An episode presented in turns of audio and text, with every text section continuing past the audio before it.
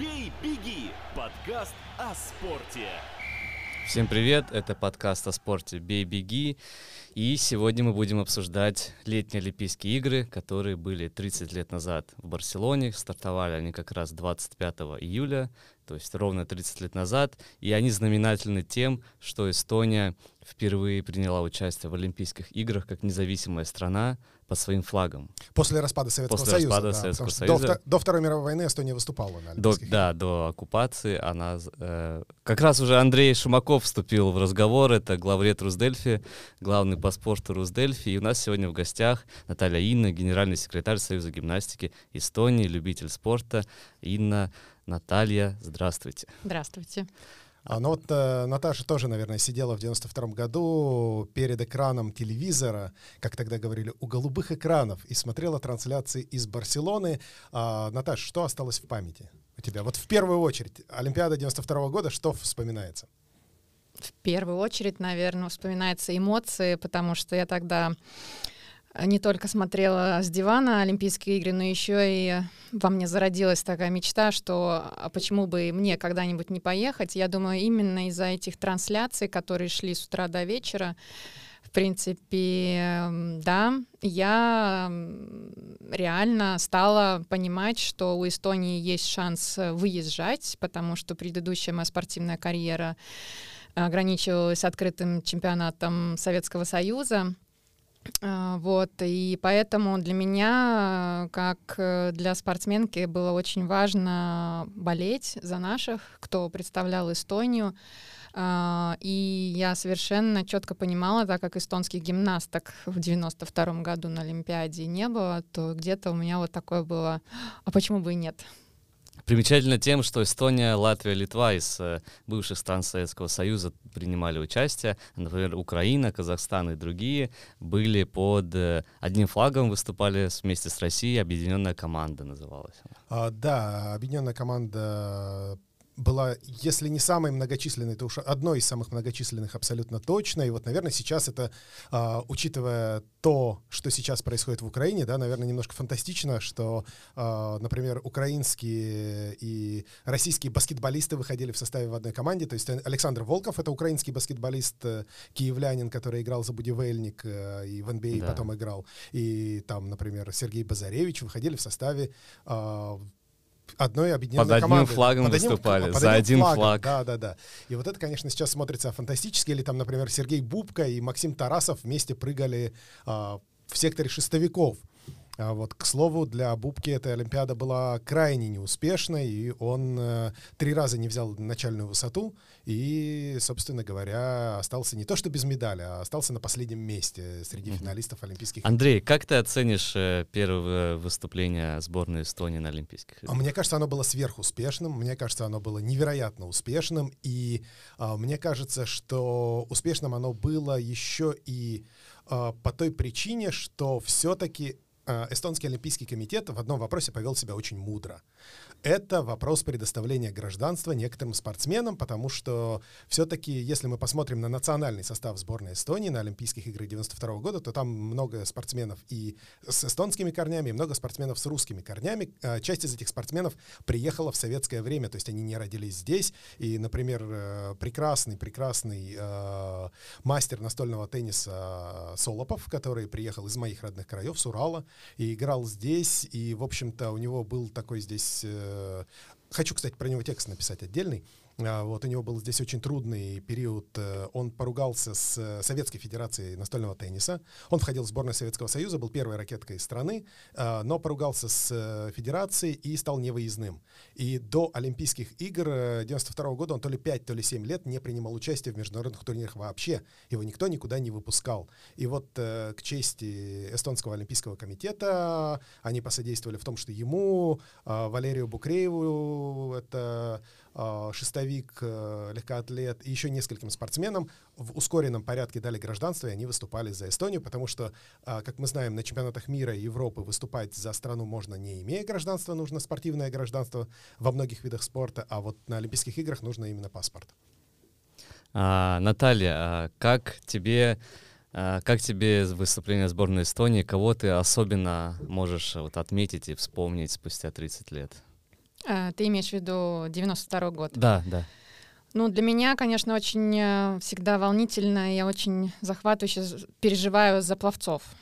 То есть э, в то время, опять-таки, это было очень тяжелое время, потому что очень многие э, бассейны были расформированы, и э, я просто по себе знаю, очень многие тренировались в школьных бассейнах, то есть условия были, ну, нереальные. Но, несмотря на это, были пловцы, которые в дальнейшем завоевывали медали и на чемпионатах Европы, например, Индрексей, и э, что самое главное, что сейчас до сих пор, спустя 30 лет, например, плавание потихонечку начинает э, опять-таки приносить медали, да, Эннели Ефимова, помним, и Грегор Зирк, которые сейчас, в принципе, предводители, скажем так, своего, своего вида спорта.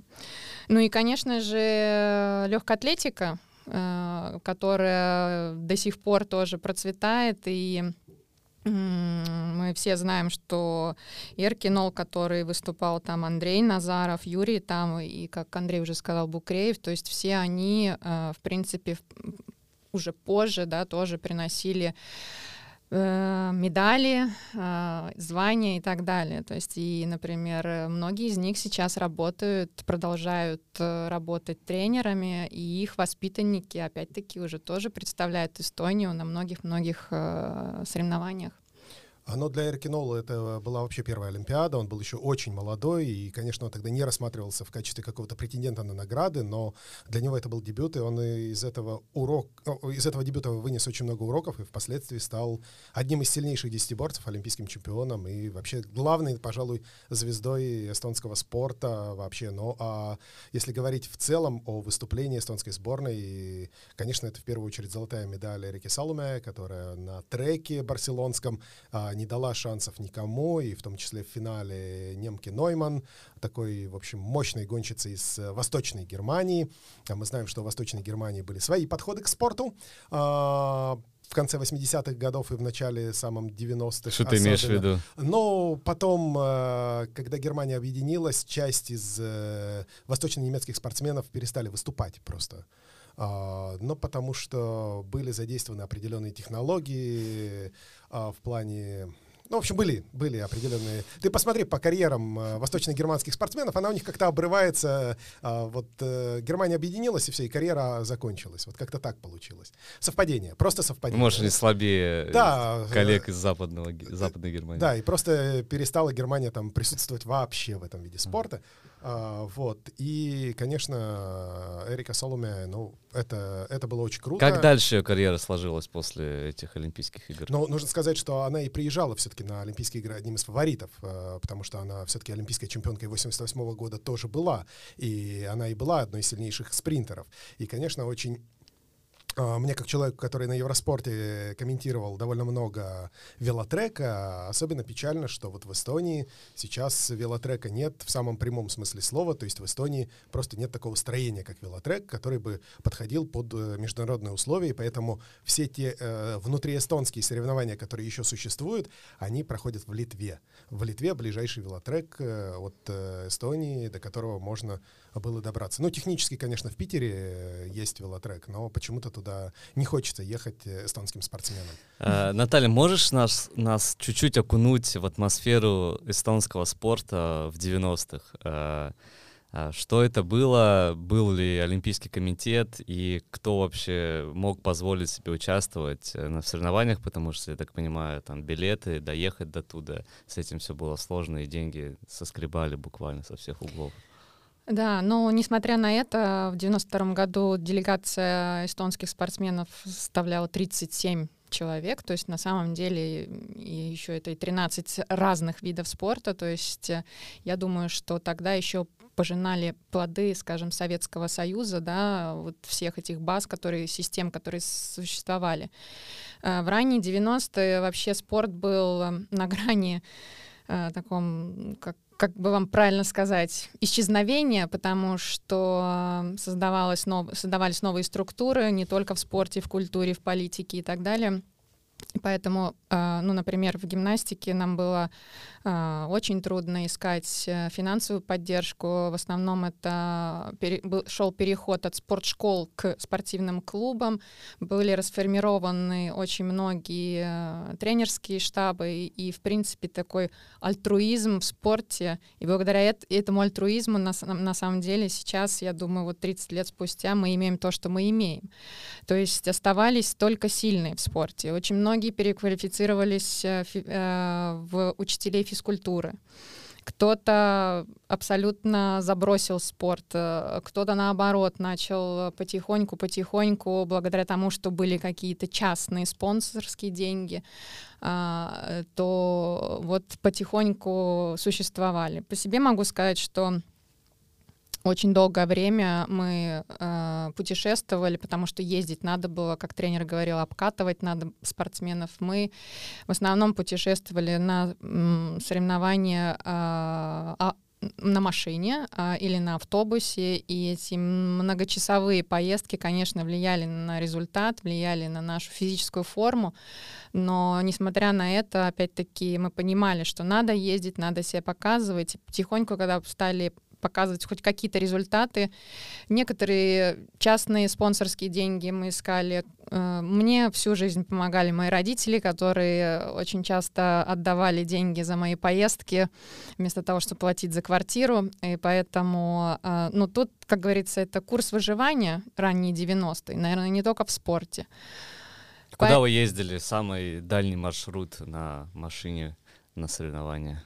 Э, самый дальний, что я помню, ну это начиная с э, Парижа, заканчивая самая дальняя Флоренция, Венеция, это Италия когда, вы сами понимаете, три дня или там два дня э, сидя, лежа, ноги в непонятном положении. Только... И ведь Эстония еще не была в Евросоюзе, и были границы между странами, то есть э, нужно было еще стоять, ждать, пока пропустят Совершенно машину. верно, да. Все вот эти тренерские способности организ... организовать быстрый, быстрое пересечение польско-литовской границы, это, конечно, была сказка. То есть мы когда мы замирали, потому что мы могли простоять по 10 часов, мы иногда по полчаса. То есть все решал человеческий фактор от э, пограничника, который нас пропускал. И обратная дорога, если, соответственно, у нас были какие-то хорошие результаты, медали, то обычно в пограничный пункт мы шли с этими медалями, и тогда нас пропускали.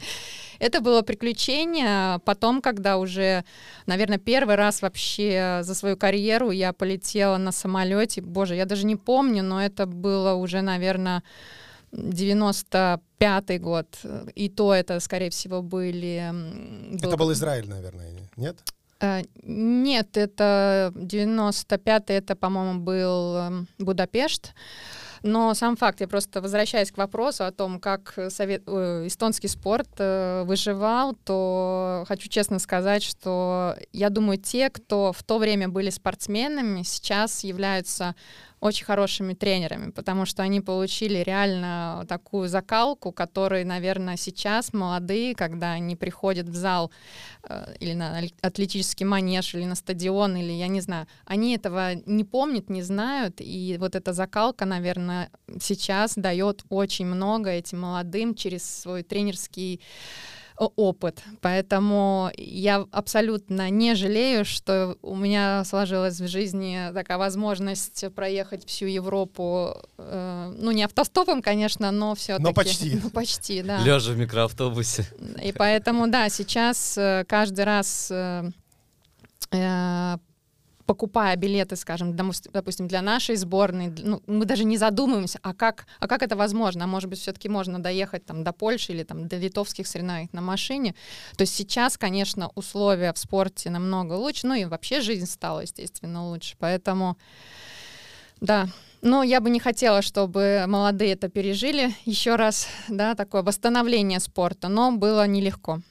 Но мне кажется, это довольно сложно объяснить с позиции тренера спортсмену, а вот мы вот так вот ездили. Это как, э, не знаю, объяснять кому-то про талоны советского да, времени, про карточки, что, про очереди, да? Что это такое? Да. Это что-то такое где-то из какой-то истории непонятной, э, примерно там, где, не знаю, там какой-нибудь э, битва на Куликовом поле, и вот там же примерно. Тоже эти взрослые всегда что-то вспоминают, да, да, там, да. вот, а у нас было, а тогда, сейчас. Да, но общаясь с тренером, опять-таки, это всегда очень классно, когда общие какие-то воспоминания, всегда они, в принципе, можно так сказать, позитивные. То есть всегда, если есть сравнение, и когда там кто-то, допустим, не выдерживает э, не знаю, не ус, например, не устраивают условия тренировок или так далее. Ну, для меня как бы вот это всегда позитивно, что тренер может вернуть этого спортсмена, скажем, в то время и вот объяснить, как тогда было.